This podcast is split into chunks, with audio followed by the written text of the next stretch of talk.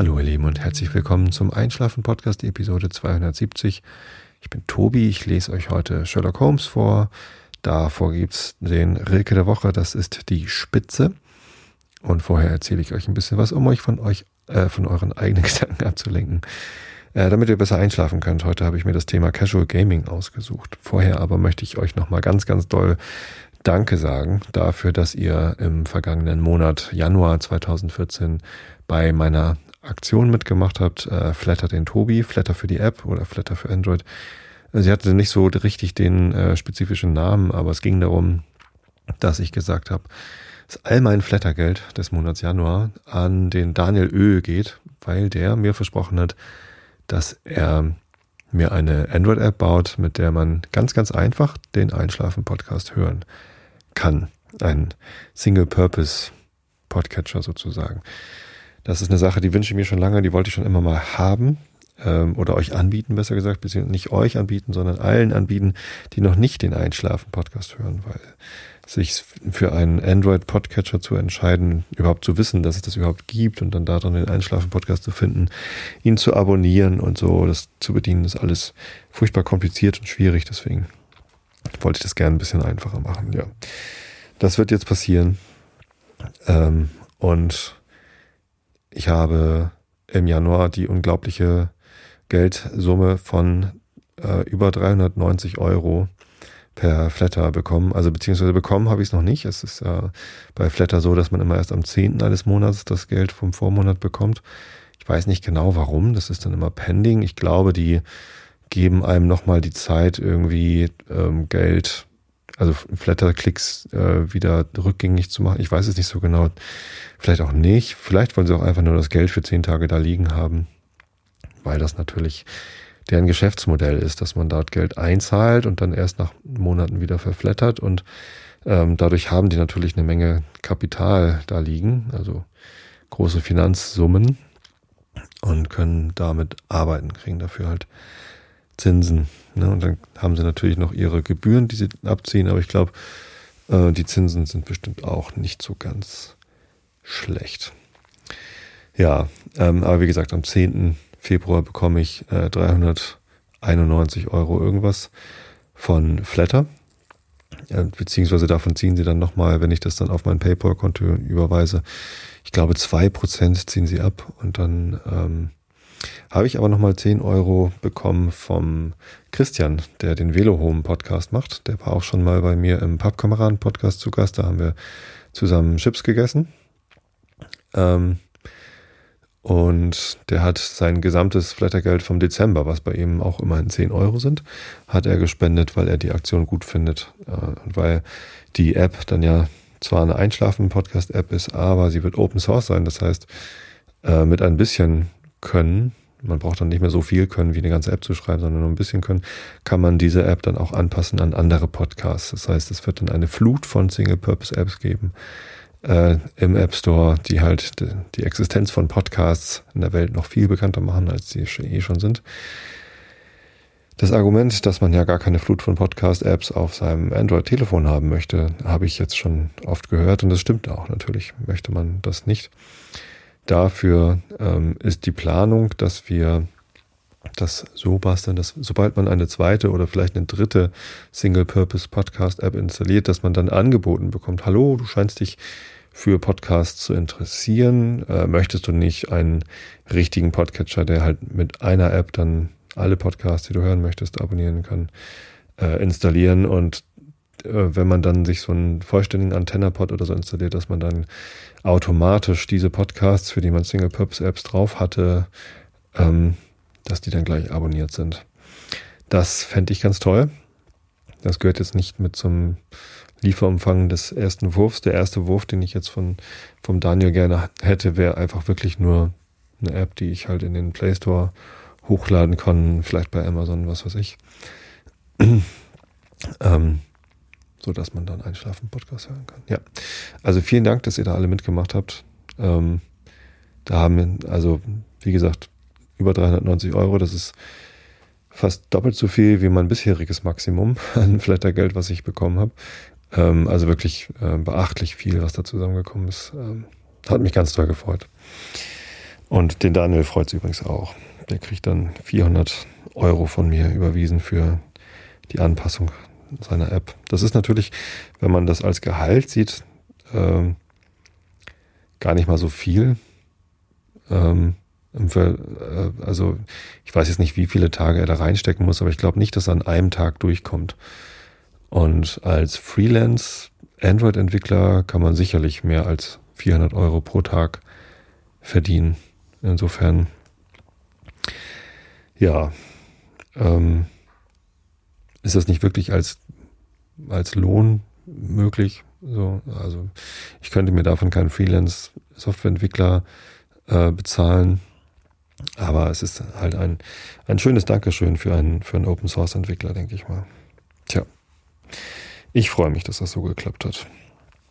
Äh, apropos entwickeln. Ich bin ja auch in der Softwarebranche tätig und zwar als Produktmanager in der Firma BigPoint. Ich habe, äh, BigPoint ist ein Hersteller von Browserspielen. Ähm, sowas wie Farmerama, Rising Cities, ähm, Dark Orbit, äh, Drakensang, naja, eine ganze Menge solcher Browserspiele sind von BigPoint entwickelt. Die BigPoint-Spiele werden auch in einem relativ großen Medienpartnernetzwerk, was weiß ich, von RTL über Pro7, so Fernsehsender, aber nicht nur in Deutschland, sondern weltweit, ähm, werden sie dort angepriesen. Dort sieht es dann teilweise so aus, als wäre das Spiel tatsächlich von denen. Ähm, aber ja, kurz gesagt, ähm, ich selber bin gar nicht in der Spieleentwicklung, sondern ich arbeite in der Technikabteilung und das Team, mit dem ich zusammenarbeite, ähm, programmiert die Plattform, die sogenannte Plattform, äh, die dafür sorgt, dass die Spiele nicht selber dieses ganze Login, Registrierungs- und ja, Medienpartner-Integrationsgeraffel bauen müssen, was, was halt dann immer dazugehört, dieses ganze Beiwerk. Das baut halt das Team, mit dem ich zusammen arbeite.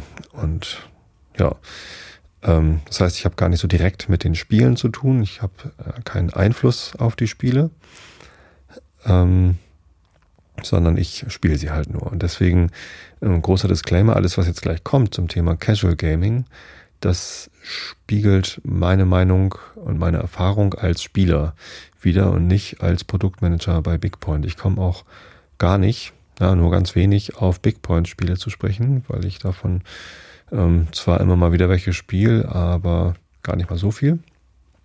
Ähm, und das hier also definitiv meine eigene Meinung als Spieler und nicht als Angestellter von BigPoint.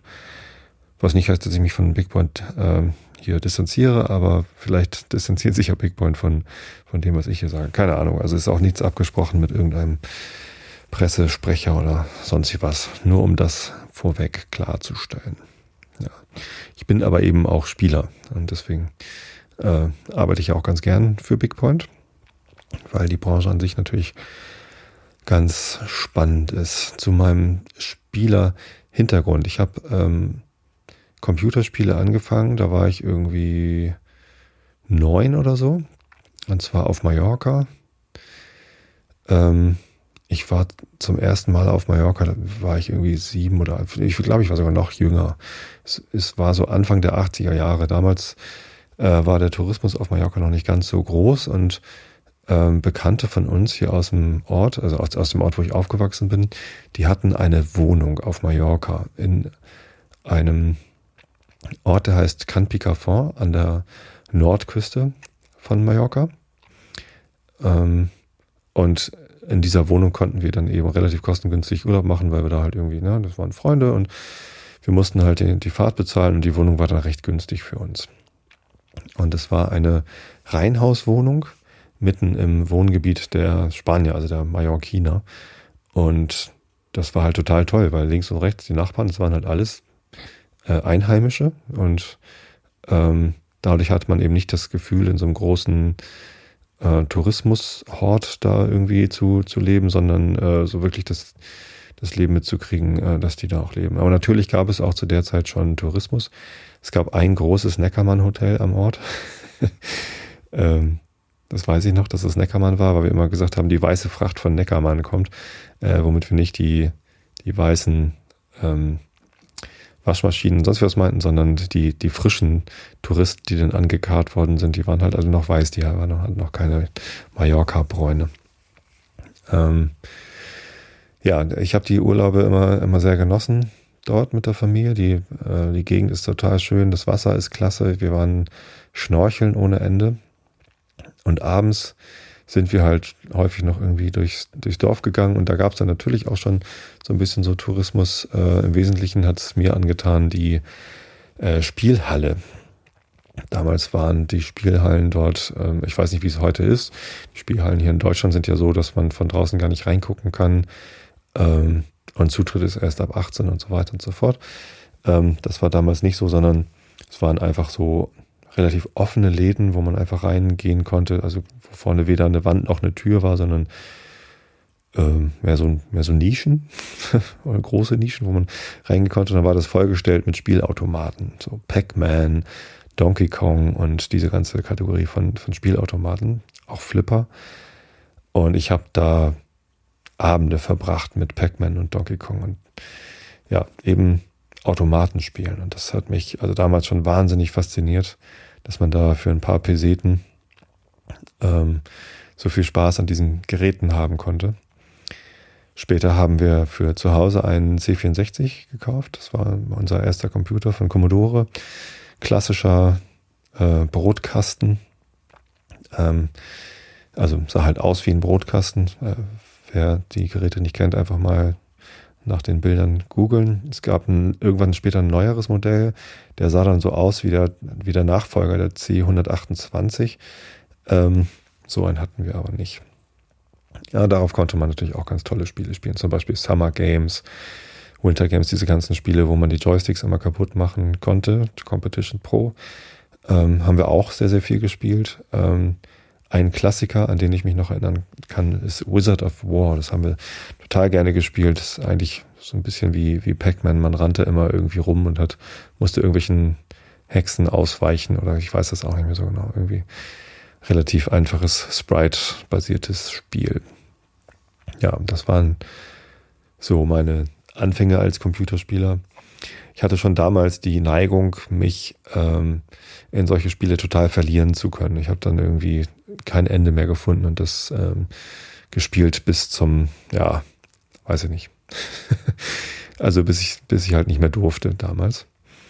Ich weiß nicht, ich hatte mal einen Taschenrechner mit einem relativ großen Display, wo man irgendwie so ein albernes Fußballspiel drauf spielen konnte. Das irgendwie so richtig schlecht gemacht war eigentlich. Aber selbst das äh, hat es mir so angetan, dass ich, ähm, weil man den Spielstand nicht abspeichern konnte und es irgendwie halt doch immer weiter ging, irgendwann mal irgendwie vier Stunden am Stück dieses Spiel gespielt und total sauer war, als meine Mutter mich dann irgendwie dabei unterbrochen hat. Sehr albern. Naja, ähm, diese Art von Spieler war ich. Äh, zum Höhepunkt meiner Core-Gamer oder Hardcore-Gamer-Zeit kam es dann allerdings äh, mit EverQuest. Hatte ich auch schon mal erwähnt, ein Massively Multiplayer Role-Playing Game. 99, 1999 rausgekommen, glaube ich.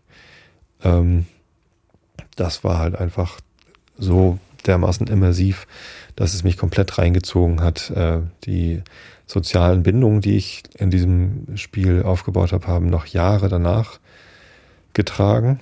Mittlerweile, äh, leider, habe ich den Kontakt zu den meisten EverQuest-Spielern, die ich damals kennengelernt hatte, verloren. Ähm, einer davon war allerdings auch schon vorher mein Freund und der ist jetzt auch immer noch. Also mit dem Fried habe ich damals stundenlang Goblins, was weiß ich, alles totgehauen. Fledermäuse. Anfangs musste man immer Fledermäuse tothauen in EverQuest, das war ein bisschen albern. Ja, also da war ich wirklich verrückt. Das waren so zweieinhalb Jahre EverQuest, äh, in denen ich kaum was anderes gemacht habe als EverQuest spielen und äh, studieren. Ähm, teilweise weniger studieren und mehr EverQuest spielen. Immerhin hat mich aber das Spiel, beziehungsweise das Drumherum um dieses Spiel, auf mein Doktorarbeitsthema persönliches digitales Identitätsmanagement gebracht, weil es mich halt total angenervt hat, dass ich ähm, durchaus ein Level 65 ähm, Enchanter war, was eine, ja, also ich war halt recht weit äh, und in einer recht aktiven Gilde unterwegs, so dass wir, also ich habe relativ viel gesehen von dem Spiel bis zu äh, Planes of Power, der, der Erweiterung danach, ging es noch viel weiter mit ähm, EverQuest und irgendwann habe ich dann, ich weiß nicht, ob ich den Kontakt verloren habe oder den Absprung geschafft, wie ich das äh, formulieren soll, aber es war dann halt irgendwann vorbei mit EverQuest äh, für mich. Ähm, aber eine ganze Zeit lang war ich halt ziemlich weit vorne mit dabei und ähm, also wer von euch EverQuest gespielt hat, ich hatte den Cole Dane Prayer Shawl Stufe 8 äh, Cold Day Prayer Shawl war eine Quest-Reihe, äh, wo man ähm, nacheinander verschiedene Quests, also Aufgaben erledigen musste, ähm, um äh, bestimmte Dinge zu erhalten. Und man hat halt bei der Coldane Prayer Shawl Reihe, das gehörte zur Velius-Erweiterung, ähm, hat man so, so Schals bekommen, also Umhänge. Ähm, und die hat halt magische Eigenschaften. Und, und, je höher die Stufe war, desto besser waren die magischen Eigenschaften dieses Schals. Und das Besondere an dieser Questreihe war, dass man also wenig tothauen musste dafür, sondern mehr äh, Handwerke üben musste. Also das Spiel hatte eben auch eine Handwerkskomponente, die war jetzt nicht besonders ausgefeilt. Insgesamt war das Spiel nicht so besonders ausgefeilt, wenn man sich das heute anguckt. Die Grafik wird dann eigentlich eher, ja, ähm, mulmig also wie, wie konnte man sowas äh, so viel spielen? Grafik ist äh, überhaupt nicht zu vergleichen mit dem, was heute möglich ist ähm, auf Computer. Ich habe letztens einen Vergleich gesehen mit der ersten Lara Croft, äh, mit dem ersten Lara Croft Spiel Tomb Raider und ähm, dem aktuellsten Tomb Raider Lara Croft, äh, wie sie heute aussieht. Und das ist schon, das ist schon echt krass, wie sich die Computergrafik in Spielen seitdem verändert hat. Ja, zumindest musste ich halt sehr, sehr oft auf Combine drücken, um den Golden Prayer Shawl Nummer 8 zu bekommen. Am Ende gehörten dazu auch noch Schlachten, die ich führen musste und wo ich dann auch meine ganze Gilde gebraucht hatte, um diesen Schal zu bekommen. Aber ja, den hatte ich. Also der Epic Quest war nichts dagegen. ja. Ähm, ich war also mal durchaus ein, ein Core-Gamer. Ich habe auch Quake gespielt, äh, First-Person-Shooter ähm, mit Freunden im Netz oder als ich das erste Mal ISDN hatte, ähm, mit 64 Kilobit habe ich mich mit der Uni in äh, Freiburg verbunden. An der Uni Freiburg stand ein Quake-Server, der, der, nannte sich Zeki. Z-E-K-I. Ich weiß nicht, warum sich sowas in mein Gehirn reingebrannt hat. Das war irgendwann 1995, 96, ich weiß das nicht. Ähm, und da habe ich online Quake gespielt. Ähm, in die Liga habe ich es allerdings nie geschafft. Also da war ich nie so sportlich unterwegs, dass ich irgendwie äh, damit hätte Geld verdienen können. Was es ja durchaus auch gibt. Ja. Ähm, nach EverQuest war meine, meine Hardcore-Gamer-Zeit eigentlich vorbei. Ich habe dann nochmal World of Warcraft gespielt mit meiner Frau zusammen. Das war dann auch ganz nett, aber es hat mich nie so angefixt, dass ich da irgendwie nochmal richtig drin versunken wäre. Und seitdem spiele ich eigentlich nur noch Casual Games. Was ist jetzt der große Unterschied zwischen Casual Games und Core Games? Ähm, Casual Games sind halt Spiele, die man nur gelegentlich spielt, beziehungsweise wo man, die man immer spielen kann, wenn man gerade eine Gelegenheit hat. Also Quake oder EverQuest sind so Spiele, da ähm, nimmt man sich Zeit für. Das, äh, das muss man sich einplanen. Das ist nichts, was man mal eben äh, in der U-Bahn startet. Wohingegen Casual Games Sachen sind, die kann man starten, ähm, eine Minute spielen und dann wieder aufhören und hat aber trotzdem was geschafft. Das ist jetzt nicht so, dass das nicht äh, sinnvoll wäre. In EverQuest dagegen, ich weiß noch, wenn wir einen Quest, wenn wir einen Raid gemacht haben, teilweise mit 80 Personen, also 80 äh, Menschen, die äh, auf der Welt verteilt, also höchst, größtenteils war meine Gilde in Deutschland, ähm, aber einige waren durchaus auch äh, international unterwegs. Ähm, da musste man erstmal mit diesen 80 Personen einen Termin finden, so Samstagabend 20 Uhr, war dann halt fest eingeplant. Da ist der Raid, wo wir, keine Ahnung, die Windgöttin besiegen wollen oder so. Und dieser Raid, ähm, der erforderte halt erstmal einiges an Vorbereitung, dann die Anreise, weil alle dann in die, in die richtige Zone kommen mussten, um den Raid, an, an den Raid teilzunehmen. Äh, jeder musste instruiert werden, was seine Aufgabe ist. Ähm, und dann musste der Raid durchgeführt werden. Das war teilweise halt äh, drei, vier Stunden Arbeit. eigentlich, eigentlich war es dann Arbeit. Ich war Enchanter, das heißt, ich musste äh, Crowd Control machen und ähm, die, die Spieler mit Buffs versorgen. Ähm, ja, muss ich gar nicht erklären, eigentlich ist auch Quatsch. Äh, zumindest, ähm, ja, war das halt ein Abend, der dann geplant sein musste, wohingegen ein Casual Game, wie zum Beispiel ähm, Rising Cities, das ist eins von den Big Point Spielen, da kann man sich einloggen, dann erntet man einmal äh, die Stadt ab, beziehungsweise ich sage immer ernten, weil das, ernst, das erste äh, Casual Game, das ich gespielt habe, war Farmville von Singer auf Facebook. Als das neu war, ähm, das war auch ein Riesenerfolg für Singer. Ähm, da musste ich mir das angucken, weil ich wissen wollte, warum das so gut funktioniert. Und dann hat es mich da auch kurz gepackt. Ich habe dann auch äh, mich relativ häufig eben mal kurz eingeloggt und äh, das gemacht. Ähm, aber der Unterschied ist halt, man musste das nicht einplanen. Man konnte halt so, ach, ich habe jetzt gerade ein bisschen Leerlauf. Ich habe ich habe in, in zehn Minuten Meeting. Ich bin mit dem, was ich machen wollte, fertig. Ich mache jetzt mal eben äh, einmal kurz äh, Farmville oder so.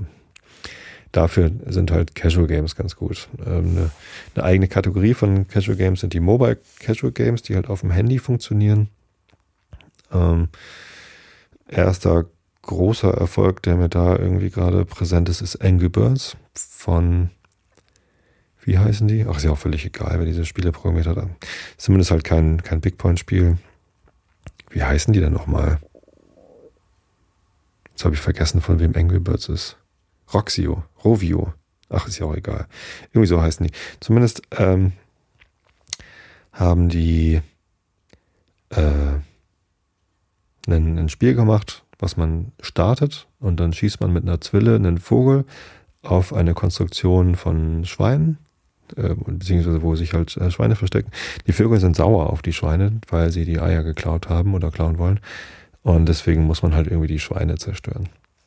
So, das heißt, man, äh, um ein Level zu schaffen, hat man irgendwie ein paar Vögel, die man schießen kann. Je weniger Vögel man braucht, desto besser. Ähm, aber ein Level schafft man halt möglicherweise in zwölf Sekunden oder so. Das heißt, man kann, auch wenn man nur eine Station U-Bahn fährt, kann man zwischen den Stationen durchaus drei Level schaffen. Also wenn man, wenn man schnell ist oder möchte oder so. Oder eben auch nicht. Und es ist auch völlig egal. Also so eine Runde geht halt ganz schnell und wenn man es nicht schafft, ja, dann hat man es eben nicht geschafft. Äh, ist nicht so schlimm.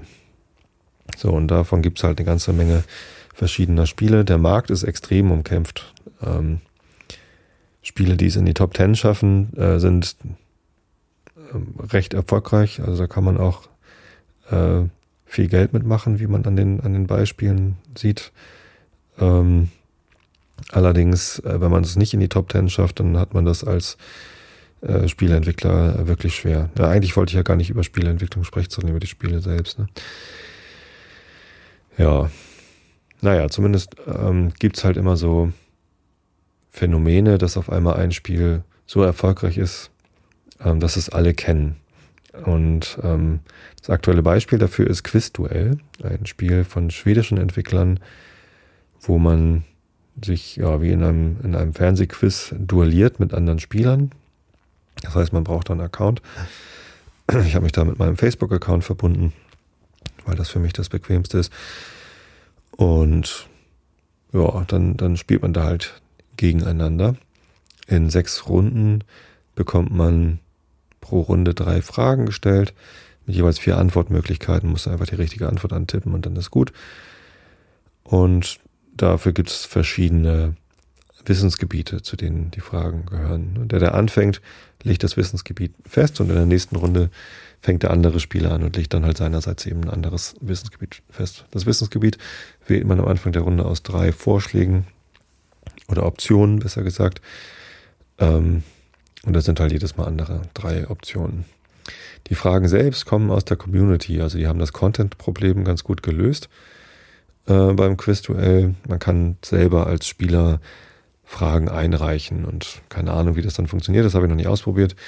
Ich nehme mal an, dass die das dann einmal prüfen, ob das eine sinnvolle und richtige Frage ist oder ob die Antworten auch stimmen. Ich habe jetzt letztens das erste Mal gehört, dass äh, Marketing äh, dass Quizduell schon für Marketingzwecke genutzt wird, dass also ähm, ja, irgendwelche Marketingleute Fragen einstellen im Quizduell, um ihre Marke zu positionieren. Sowas finde ich immer schwierig, ehrlich gesagt. Komme ich nochmal auf ein anderes Spiel, was ich ähm, auch schon mal erwähnt hatte, Ingress. Ein Spiel von Google. Äh, also Niantic Labs heißt die Firma, aber es ist halt eine, ein Spin-off oder eine, eine Unterfirma von, von Google. Ein ja, Location-based Spiel, wo zwei Fraktionen gegeneinander um die Herrschaft über die Welt kämpfen. Habe ich auch jetzt ein Jahr lang sehr gern gespielt. Ich habe gerade aufgehört übrigens. Ich habe den, äh, den Shortcut zu der App, also ich habe die App noch auf meinem Telefon drauf, aber ich starte sie nicht mehr. Ich habe den Shortcut irgendwie von meinem Homescreen gelöscht, weil ich es halt irgendwie irgendwann doof fand, das Spiel zu spielen.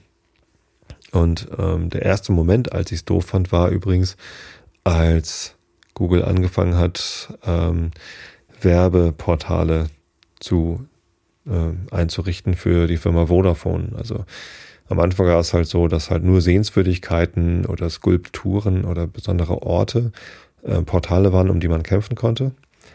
Und das war natürlich auch ganz nett und man dachte so, naja, dann tue ich noch was für meine Bildung. Und ich habe zum Beispiel gelernt, dass an der Staatsoper eine Gustav Mahler Gedächtnistafel hängt und dass das Haus da an der Ecke äh, das Deutschlandhaus heißt.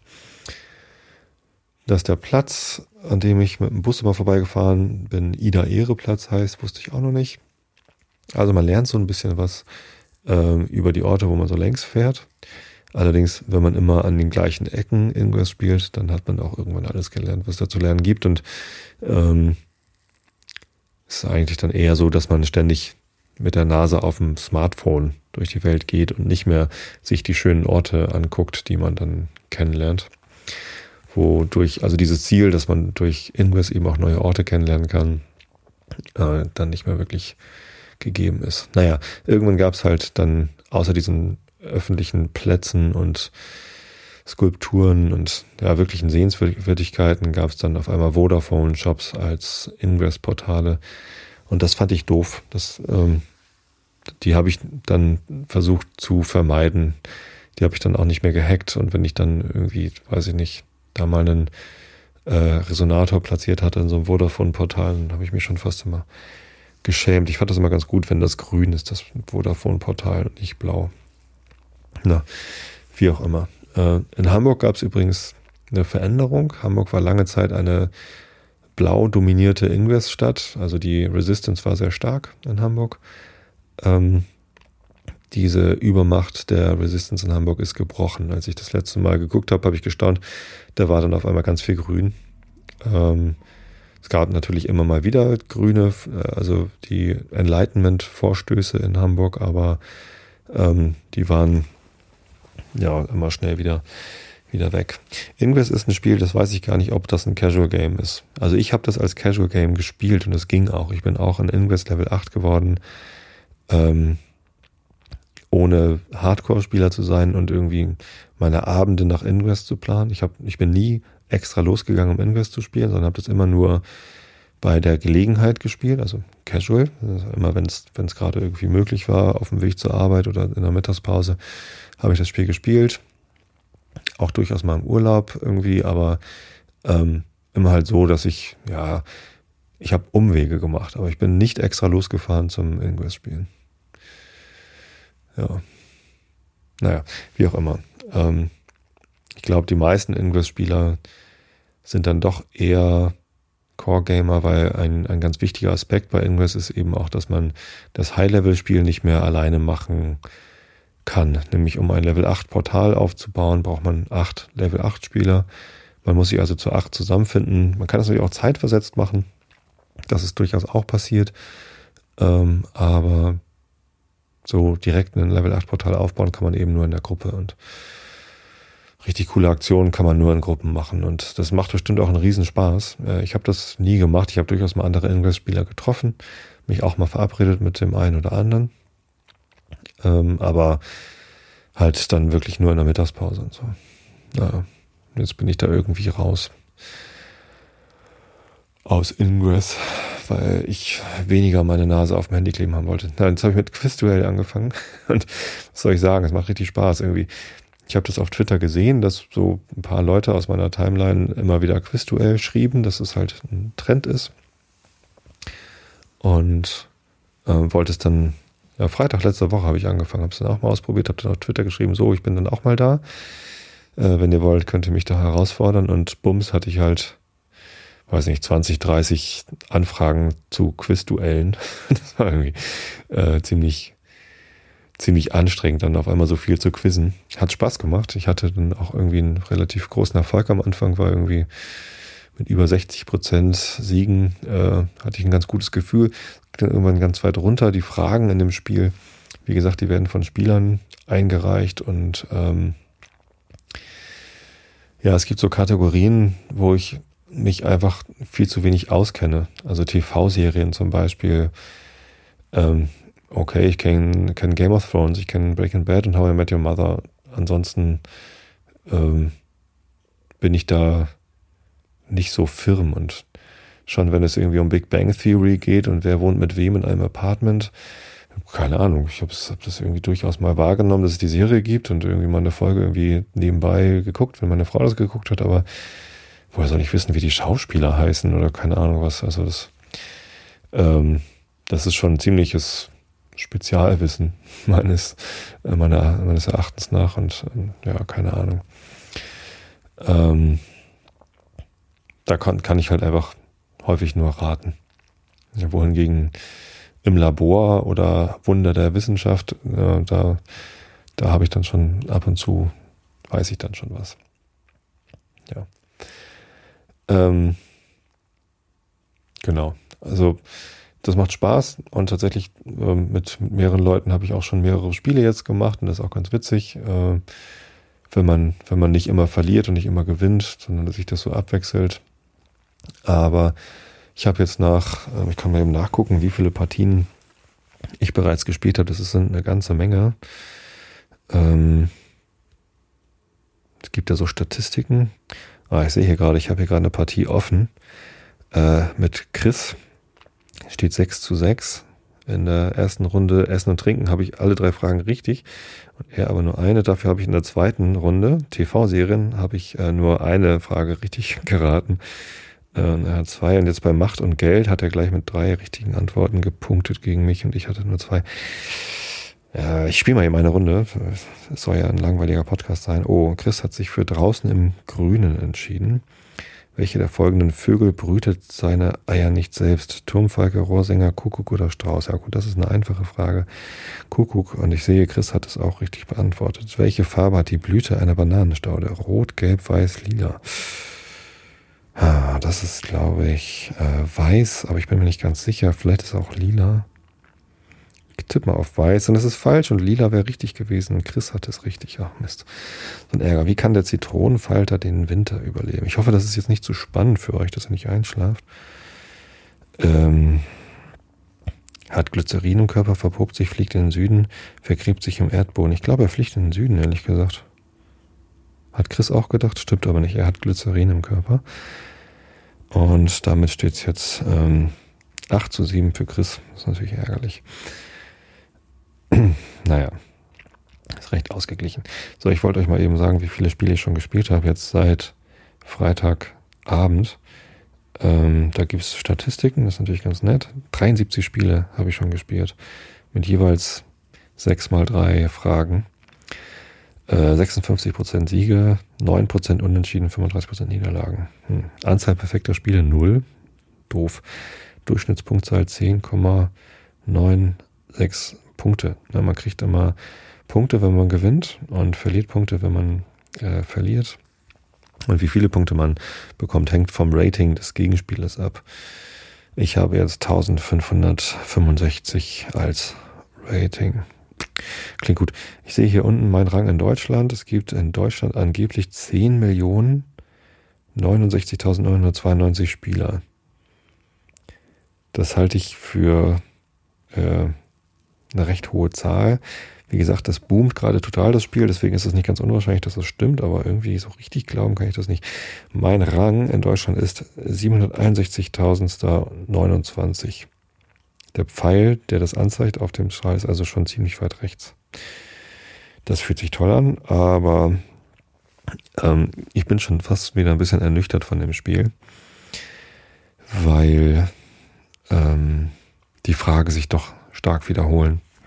Also es gibt Fragen, die hatte ich äh, in diesen 73 Spielen schon bestimmt drei oder viermal. Der Höhepunkt dessen war, dass ich mal in einer Runde gegen äh, einen Arbeitskollegen ähm, äh, innerhalb einer Runde, also innerhalb von drei Fragen, kam die, die gleiche Frage zweimal. So direkt hintereinander. Und das fand ich dann so doof, dass ich, ähm, ja, weiß ich nicht, also was soll denn das? Also dann kriegt man ja, also man, man tippt die Antwort an und wenn sie richtig ist, leuchtet sie grün und wenn sie falsch ist, leuchtet sie rot und äh, die richtige Antwort wird dann aber angedeutet. So, das heißt, wenn man eine Frage einmal falsch geantwortet hat, beim nächsten Mal weiß man es dann, wenn man sich das merken kann. Und ja, also wenn sich die Fragen so häufig wiederholen, irgendwann weiß man dann halt ganz viele.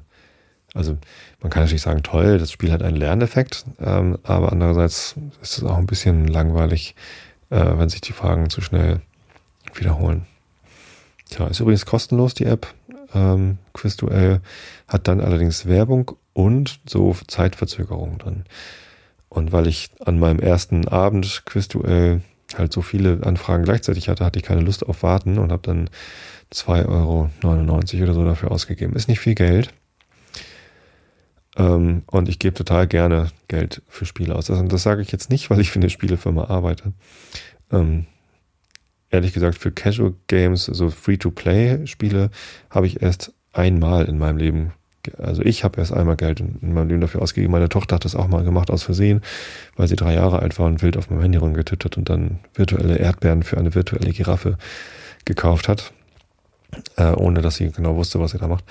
Ähm, ich persönlich habe erst einmal virtuelle Kartoffeln in Farmville gekauft, weil es ähm, weil die gesagt haben, dass sie die Hälfte des Erlöses äh, dieser Kartoffelsorte für die Erdbebenopfer oder Flutopfer von irgendwas, Haiti, glaube ich, ähm, ja, spenden wollten. Und irgendwie so ein Spendensammeln über virtuelle Kartoffeln verkaufen, fand ich eine super Idee und habe ich dann mal mitgemacht. Was ich, was ich hingegen total gerne mache, ist äh, für, ähm, für Apps Geld ausgeben, weil die erstens äh, sehr kostengünstig sind. Ähm, Apps sind ja in der Regel nicht, nicht besonders teuer. Es gibt ganz viele Apps, die kosten halt nur 79 Cent oder 89 oder was da gerade das günstigste ist. Oder halt ein bisschen mehr. Ähm, wenn man das mal vergleicht mit Software, die man sich so für seinen PC kauft oder für einen Mac, ja, so ein, so ein Cubase oder so, was wir halt äh, in der Band benutzen, um unsere Songs zu mischen, kostet halt locker mal 500 Euro. Oder ähm, so ein Photoshop, ähm, weiß ich nicht, was das kostet. Was habe ich? Äh, Adobe Lightroom habe ich mir letztens gekauft für äh, 140 Euro oder so. Ja, das ist halt richtig Geld. Kann man auch machen. Ich meine, diese Firmen, die solche Produkte herstellen, müssen auch leben. Ich finde es total cool, dass Mobile Apps so günstig sind. Ich meine, dieses Quiz-Duell-Spiel, ähm, man könnte es auch kostenlos spielen, aber für zwei Euro irgendwas ähm, habe ich halt noch mehr Spaß, weil ich nicht ständig diese Werbung sehe und ähm, außerdem äh, nicht noch warten muss. Das, ja, manchmal kaufe ich mir auch für zwei Euro einen Kaffee. So, den trinke ich dann aus und fühle mich gut. Das ist auch schön. Das ist also es ist zwar auch viel Geld für einen Kaffee, aber ähm, also so ein leckerer Espresso Macchiato, doppelter Espresso Macchiato in meinem Lieblingscafé kostet 2,60 Euro. Das ist auch viel Geld, das mache ich nicht jeden Tag. Ähm, aber ähm, es ist gut investiertes Geld, weil der Kaffee sehr lecker ist und ich habe da Freude dran. So eine App, die bereitet mir über Tage hinweg möglicherweise Spaß. Ich meine, Angry Birds habe ich auch gekauft. Ähm, es hat 69, 79, 89 Cent, was weiß ich dann. Ich glaube 79 war das damals. Äh, 79 Cent gekostet. Ähm, Stimmt, das war noch auf meinem iPhone 3, was ich irgendwie bei Comedia hatte. Ja, ähm, und mit Angry Birds habe ich, habe ich wirklich, also als das rauskam, gab es irgendwie nur, wie, wie heißt das? Ähm, also ein Level, es gab immer so 20 Level für eine Serie oder so. Weiß gar nicht mehr genau, wie das alles hieß. Und die ersten drei von diesen Serien, von diesen Level-Serien, die habe ich alle komplett durchgespielt mit drei Sternen und auch die ganzen goldenen Eier und so gefunden. Und das, das dauert halt auch schon eine ganze Weile. Da habe ich bestimmt irgendwie mehrere Stunden Spaß mit gehabt mit dieser App. Und warum soll man denn dafür nicht 89 Cent ausgeben? Gibt überhaupt keinen Grund. Deswegen äh, mache ich das eigentlich ganz gern. Ja, was ich allerdings wirklich nicht so gern mache, ist ähm, tatsächlich die ganze Zeit mein, meine Nase äh, vor das Smartphone halten in der U-Bahn und so. Ähm, ich finde, das sieht schon immer ganz merkwürdig aus, wenn die ganze U-Bahn voller Menschen ist, die auf ein Smartphone starren. Früher haben die Leute noch Zeitung gelesen oder ein Buch geguckt. Und tatsächlich gibt es das noch. Wenn man mal genau hinguckt, sieht man manchmal Leute, die Bücher lesen. Ähm, oder rausgucken. So, und wenn ich mit der Bahn nach Hamburg reinfahre, ähm, dann fahre ich über die Elbe rüber, weil ich halt südlich von Hamburg wohne und äh, mein Arbeitsplatz ist halt ähm, am Gänsemarkt, also nördlich der Elbe. Das heißt, ich fahre jeden Tag über die Elbe rüber, zweimal hin und zurück. Über die Süderelbe und über den nördlichen Zweig der Elbe. So, und das ist einfach schön, wenn man rausguckt und die Sonne geht gerade auf vielleicht ähm, oder eben auch nicht. Die, die Elbe sieht jeden Tag anders aus. Im Moment schwimmen da so Eisschollen drauf und so. Und ich gucke da total gerne raus. Das ist, das ist, das ist wunderschön. Und manchmal passiert mir das, dass ich meine Nase ins Smartphone halte, weil ich gerade irgendwas spiele. Was habe ich denn noch so viel gespielt in letzter Zeit? Diamond Dash, genau. Eigentlich wollte ich am letzten Dienstag im Pappkameraden-Podcast mit Falk über Diamond Dash reden, weil äh, Falk spielt auch Diamond Dash im Zug. Ähm, und das ist auch so ein Spiel, wo man, wo man halt nicht weggucken kann zwischendurch, weil es halt um die Zeit geht auch. Und ähm, Subway Surfer habe ich auch ganz viel gespielt. Ähm, äh, irgendwann war halt die, die Herausforderung weg, weil ich irgendwie zehnmal so viele Punkte hatte wie mein nächstbester Facebook-Freund, der es auch gespielt hat. Und ja, weiß auch nicht. Ähm, Cut the Rope ist ein sehr, sehr schönes Spiel, so ein Puzzlespiel, was man so nebenbei spielen kann. Dann habe ich noch gespielt ähm, dieses Spiel, wo man so Papier zerschneiden muss. Man hat eine, kriegt eine Anzahl von, von Schnitten vorgegeben und ein, ein Papier. Wie heißt das noch? Cut and Slice heißt das. Ja, sehr, sehr gern. Überhaupt so Puzzlespiele, Jewels, Jewel Legends, Jewel Star, die ganzen Sachen, ähm, die mag ich total gern. Ja, Flickshoot, so ein, so ein Spiel, wo man ähm, Fußbälle auf ein Tor schießt, also die ganze Zeit immer so Torschüsse macht, äh, durch so eine Flickbewegung. Ne? Mit dem Daumen gibt es auch irgendwie Kegeln und alles Mögliche. Ähm, da habe ich auch ordentlich Zeit drin verbraten. Aber eigentlich ist es wirklich schöner rauszugucken bei der Bahnfahrt oder was zu lesen, weil da lernt man noch mehr als bei Quizduell, man ahnt es nicht. Tja. Lesen. Apropos lesen, ich glaube, ich ähm, lese euch mal was vor weil über die, eigentlich wollte ich mit, mit Falk in dem Pappkameraden-Podcast noch über so Strategien reden, was Diamond Dash angeht. Aber mit mir selber rede ich da jetzt nicht über Strategien. Insofern, ähm, ja, gucke ich mal eben in den Chat rein, ob es da noch ähm, Fragen gibt. Hm. Big Macintosh hat gute Nacht, Lovis geschrieben. Ja, falls ihr es hört, hier neben mir auf dem Sofa liegt gerade ein, ein, nee, sie schnarcht nicht, aber sie atmet halt, so wie schlafende Kinder eben atmen. Atmet ganz ruhig, ganz entspannt. Lovis schläft tief und fest. Und ihr schlaft auch gleich, weil ich euch gleich Sherlock Holmes vorlese. Hm. Ja, Lovis wollte heute Abend unbedingt mal, mal wieder hier auf dem Einschlafen-Podcast, Vorlesesofa mit Einschlafen. Und das funktioniert echt ganz gut. Also am Anfang macht sie dann immer noch ein bisschen Quatsch. Vorhin hat sie mich gekitzelt, während ich hier angefangen habe. Ähm, aber Irgendwann macht sie dann die Augen zu. Und ich meine, ja, jetzt ist es ja auch halb zehn, natürlich schläft sie jetzt. Irgendwann kann sie dann auch nicht mehr. Ja, genau. Zu Angry Birds gab es letztens in, der, in, den Nachrichten, schreibt Barbari im Chat, ähm, dass die Informationen, wer was wo wie Angry Birds spielt, ähm, an die NSA, also die NSA hat das irgendwie bekommen. Ich weiß nicht, ob sie das äh, sich da reingehackt haben in Angry Birds oder ob der Hersteller von Angry Birds von sich aus die Daten an die NSA liefert. Die NSA kauft ja auch ganz viele Daten, aber ja, es stimmt schon, wenn man äh, mobil Spiele spielt, kann das gut sein, dass Informationen, wann man dieses Spiel spielt und wo man das spielt, also mit GPS-Informationen eben auch an Geheimdienste kommen. Ja, ja, ja. Ähm, dann gibt es noch einen Link im Chat zum Thema, mit diesem Cheat-Trick gewinnt man jede Runde im Quizduell. Ach, naja. Kann man machen, muss man aber nicht. Genau, man kann natürlich auch aufs Smartphone starren und dabei ein Buch lesen. Ist auch richtig. Ähm, Mache ich auch manchmal. Ich lese aber total ungerne auf dem Smartphone Bücher. Irgendwie mag ich es viel lieber auf dem Kindle zu lesen. Tja. Ganz schlimm ist es im ICE erste Klasse, da schaut keiner mehr raus, nur aufs Laptop, sagt Sandmann. Ja, kann schon sein. Aber das ist in der S-Bahn nicht anders. Gut, dann ähm, lege ich den Chat wieder beiseite. Schönen Gruß nochmal an alle im Chat.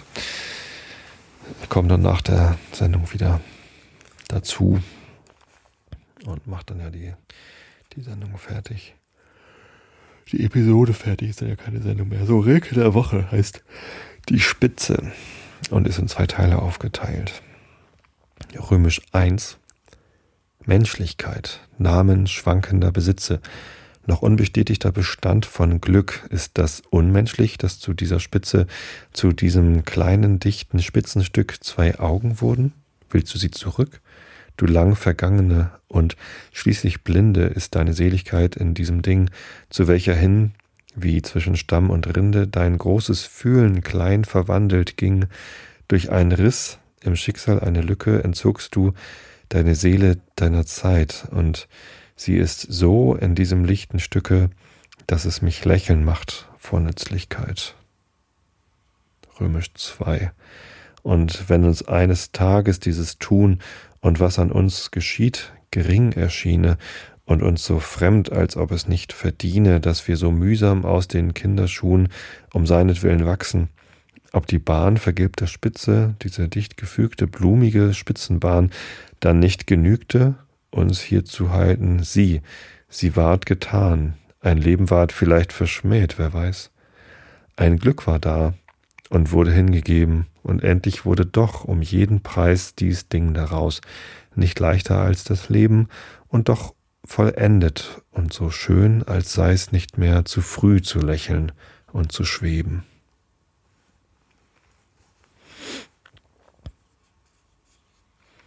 Manchmal beim Lesen konzentriere ich mich mehr auf den Flow als auf den Inhalt. Das geht mir bei Kant immer ziemlich schnell so, dass ich einfach nur mich darauf konzentriere, die Sätze möglichst fließend vorzulesen mit der richtigen Betonung und dass der Inhalt dann auf einmal komplett an mir vorbeigeht.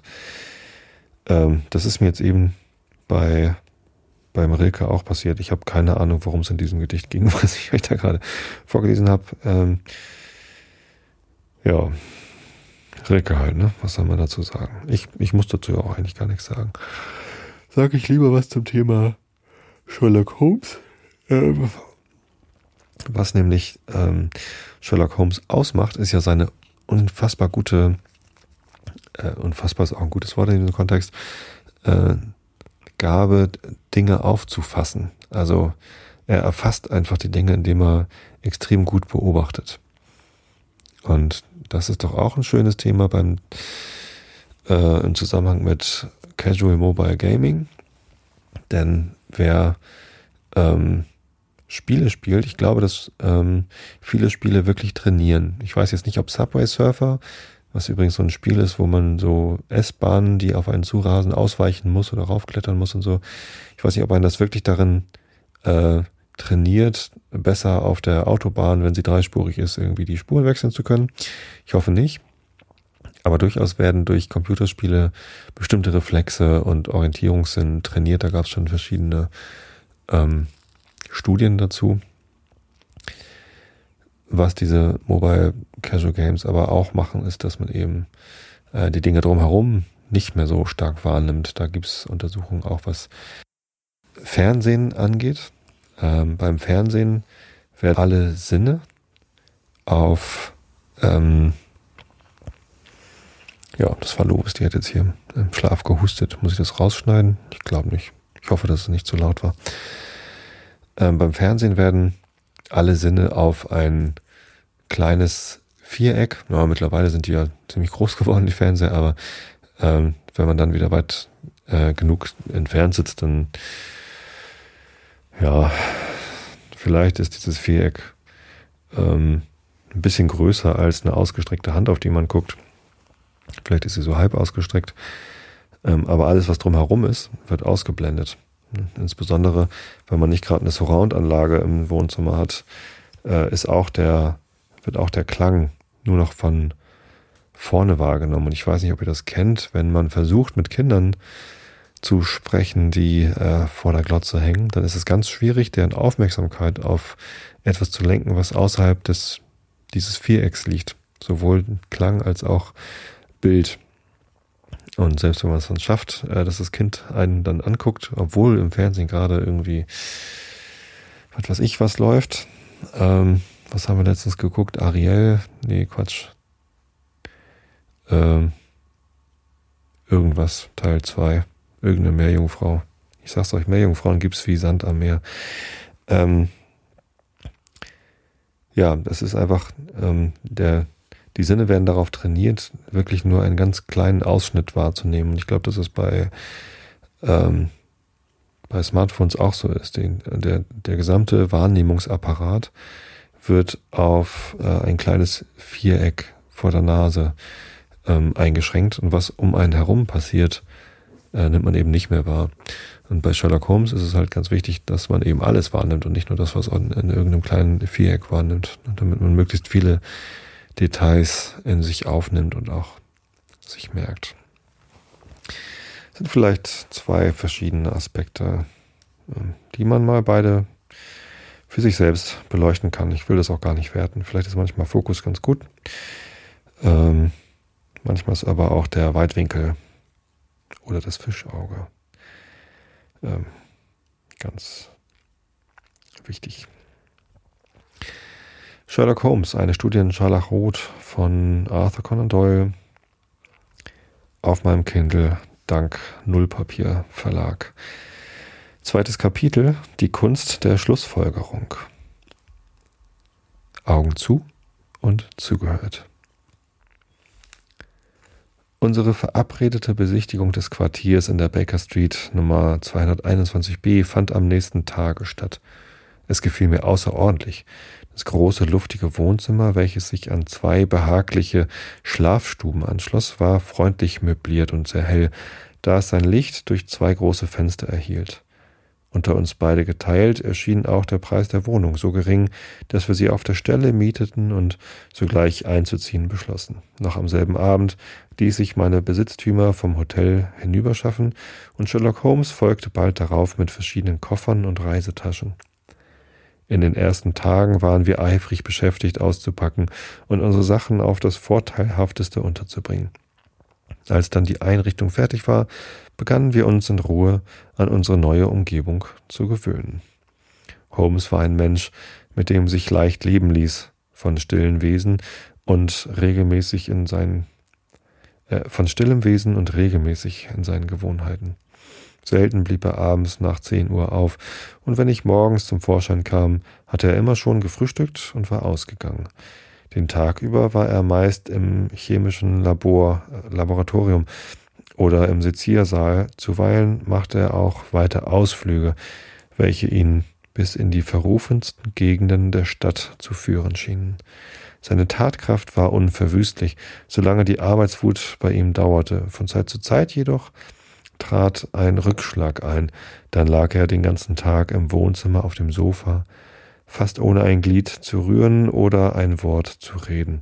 Dabei nahmen seine Augen einen so traumhaften, verschwommenen Ausdruck an, dass sicher der Verdacht in mir aufgestiegen wäre, er müsse irgendein Betäubungsmittel gebrauchen. Hätte nicht seine Mäßigkeit und Nüchternheit im gewöhnlichen Leben diese Annahme völlig ausgeschlossen. Nach den ersten Wochen unseres Beisammenseins war mein Interesse für ihn und der Wunsch zu ergründen, welche Zwecke er eigentlich verfolgte, im hohen Maße gestiegen. Schon seine äußere Erscheinung fiel ungemein auf. Er war über sechs Fuß groß und sehr hager. Sein scharfkantig vorstehendes Kinn drückte Festigkeit des Charakters aus. Der Blick seiner Augen war lebhaft und durchdringend, außer in den schon erwähnten Zeiten völliger Erschlaffung. Und eine spitze Habichtsnase gab seinem Gesicht etwas Aufgewecktes und Entschlossenes. Die Hände schonte er nicht. Sie trugen fortwährend Spuren von Tinten und Chemikalien. Auch hatte ich oft Gelegenheit, seine große Geschicklichkeit bei allen Handgriffen zu bewundern, wenn er mit seinen feinen physikalischen Instrumenten experimentierte.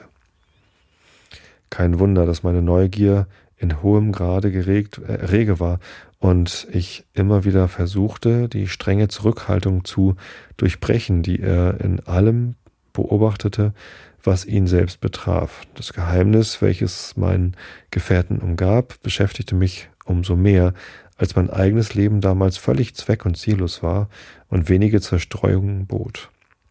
Mein Gesundheitszustand erlaubte mir, nur bei besonders günstiger Witterung auszugehen, und Freunde, die mich hätten besuchen können, um etwas Abwechslung in mein einförmiges Dasein zu bringen, besaß ich nicht. Dass Holmes nicht Medizin studiere, wusste ich aus seinem eigenen Munde. Auch schien er keinen bestimmten Kursus in irgendeiner anderen Wissenschaft durchgemacht zu haben, der ihm auf herkömmliche Weise die Eingangspforte in die Gelehrtenwelt geöffnet hätte. Trotzdem verfolgte er gewisse Studien mit wahrem Feuereifer und besaß innerhalb ihrer Grenzen ein so ausgedehntes und umfassendes Wissen, dass er mich oft höchst, äh, höchlich dadurch überraschte. War es denkbar, dass ein Mensch so angestrengt arbeitete, sich so genau zu unterrichten suchte, ohne einen bestimmten Zweck vor Augen zu haben? Ein planloses Studium ist meist auch oberflächlich, und wer sich den Kopf mit hunderterlei Einzelheiten anfüllt, tut dies schwerlich ohne einen triftigen Grund. Möglicher, äh, merkwürdigerweise war seine Unwissenheit auf manchen Gebieten ebenso erstaunlich als seine Kenntnisse in anderen Fächern. Von Astronomie und Philosophie zum Beispiel wusste er so viel wie gar nichts. Musste es mir schon auffallen, als er sagte, er habe noch nie etwas von Thomas Carlyle, gelesen. So erreichte meine Verwunderung doch den Gipfelpunkt, als er sich zufällig heraus, als sich zufällig herausstellte, dass er sich über unser Sonnensystem ganz falsche Vorstellungen machte wie in unserem 19. Jahrhundert irgendein zivilisiertes menschliches Wesen darüber im Unklaren sein kann, dass die Erde sich um die Sonne dreht, war mir völlig unbegreiflich. Setzt Sie das in Erstaunen? fragte er lächelnd. Nun, nun Sie es mir gesagt haben, werde ich suchen, es so schnell wie möglich wieder zu vergessen. Es zu vergessen? Ja, sehen Sie, meiner Ansicht nach gleicht ein Menschenhirn ursprünglich einer leeren Dachkammer, die man nach eigener Wahl mit Möbeln und Geräten ausstatten kann. Nur ein Tor füllt sie mit allerlei Gerümpel an, wie es ihm gerade in den Weg kommt, und versperrt sich damit den Raum, welchen er für die Dinge braucht, die ihm nützlich sind. Ein Verständiger gibt wohl Acht, was er in seine Hirnkammer einschachtelt. Er beschränkt sich auf die Werkzeuge, deren er bei der Arbeit bedarf, aber von diesen schafft er sich eine große Auswahl an und hält sie in bester Ordnung. Es ist ein Irrtum, wenn man denkt, die kleine Kammer habe dehnbare Wände und könne sich nach Belieben ausweiten. Glauben Sie mir, es kommt eine Zeit, da wir für alles neu hinzugelernte etwas von dem vergessen, was wir früher gewusst haben. Daher ist es von höchster Wichtigkeit, dass unsere nützlichen Kenntnisse nicht durch unnützen Ballast verdrängt werden. Aber das Sonnensystem, warf ich ein. Was zum Kuckuck kümmert mich das? unterbrach er mich ungeduldig. Sie sagen, die Erde dreht sich um die Sonne. Wenn sie sich um den Mond drehte, so würde das für meine Zwecke nicht den geringsten Unterschied machen.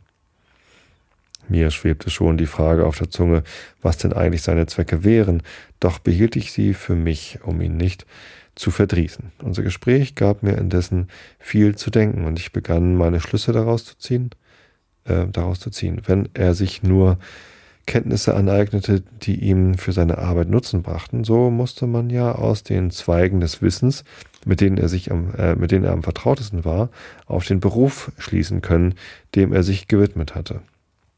Ich zählte mir nun alles auf, was er mit besonderer Gründlichkeit studierte. Ja, ich machte mir ein Verzeichnis von den einzelnen Fächern. Lächelnd überlas ich das Schriftstück noch einmal. Es lautete Geistiger Horizont und Kenntnisse von Sherlock Holmes. Literatur mit Unterschied. Philosophie null. Astronomie null. Politik schwach. Botanik mit Unterschied. Wohl bewandert in allen Vegetabil vegetabilischen Giften, Belladonna, Opium und dergleichen, eigentliche Pflanzenkunde null. Geologie, viel praktische Erfahrung, aber nur auf beschränktem Gebiet. Er unterscheidet sämtliche Erdarten auf den ersten Blick. Von Ausgängen zurückgekehrt, weiß er nach Stoff und Farbe der Schmutzflecke auf seinen bespritzten Beinkleidern die Stadtgegend von London anzugeben, aus welcher die Flecken stammen. Chemie sehr gründlich. Anatomie genau, aber unmethodisch. Kriminalstatistik erstaunlich umfassend. Er scheint alle Einzelheiten jeder Gräueltat, die in unserem Jahrhundert verübt worden ist, zu kennen. Ist ein guter Violinspieler, ein gewandter Boxer und Fechter, ein gründlicher Kenner der britischen Gesetze. Weiter las ich nicht. Ich zerriss meine Liste und warf sie ärgerlich ins Feuer. Wie kann der Mensch behaupten, dass es einen Beruf gibt, in dem sich alle diese verschiedenartigen Kenntnisse verwerten und unter einen Hut bringen lassen, rief ich. Es ist vergebliche Mühe, dies Rätsel lösen zu wollen. Holmes Fertigkeit auf der Violine war groß, aber ganz eigener Art, wie alles bei diesem ungewöhnlichen Menschen.